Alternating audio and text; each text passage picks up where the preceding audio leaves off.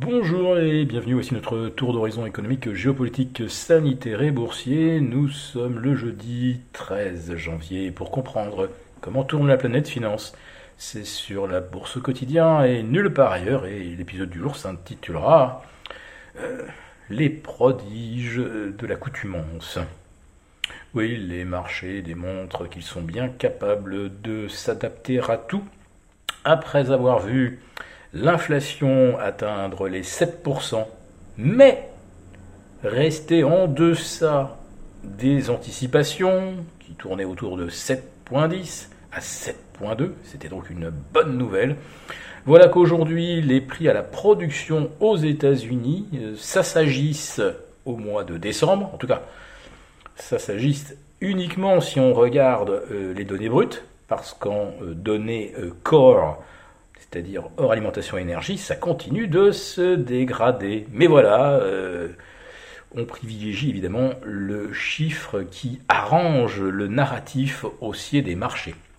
Et donc, aujourd'hui, on va mettre l'accent une nouvelle fois euh, sur euh, la donnée brute avec une progression de plus 9,7%, là où on redoutait d'atteindre ou dépasser les 10%, donc c'est moins pire que prévu. Et même si c'est pire que prévu, bah alors là c'est très simple, bah on n'en parle pas.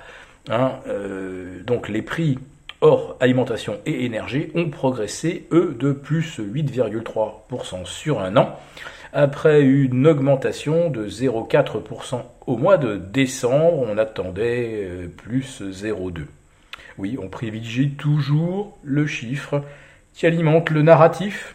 Et voilà, quand je vous parle euh, des prodiges de l'accoutumance, c'est surtout l'accoutumance aux petits mensonges qui vont bien.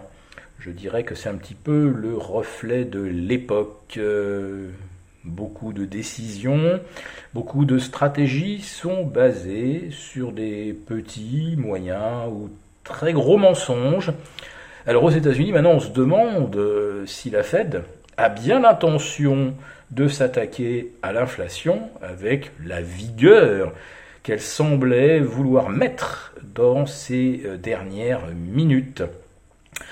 Euh, Jérôme Powell s'est en fait montré déjà beaucoup plus modéré lors de son audition devant le Sénat, qui devrait entériner sa reconduction à la tête de la Fed. Oui, euh, d'un seul coup, il n'est plus question de réduire agressivement le bilan de la Fed. Il va atteindre presque 9000 milliards fin mars. Alors il y en a qui disent que ça pourrait commencer tout de suite, le dégonflement. D'autres qui pensent que la Fed attendra au moins le mois de juillet et une première hausse de taux pour commencer à dégonfler son bilan. Alors, quelle est l'intention de le faire et qu'elle l'annonce Pourquoi pas, admettons. Mais euh, comment la Fed va pouvoir ne plus acheter de titres euh, sur les marchés alors que les États-Unis vont de nouveau creuser un déficit abyssal avec les plans de relance qui ont été annoncés par Joe Biden? Voilà, il y a toujours ce genre de questions euh, auxquelles personne n'a l'air d'avoir envie de, de, répondre. Et d'ailleurs, eh bien, puisque c'est plus simple, finalement, ne posons pas la question. Elle s'opposera bien à temps.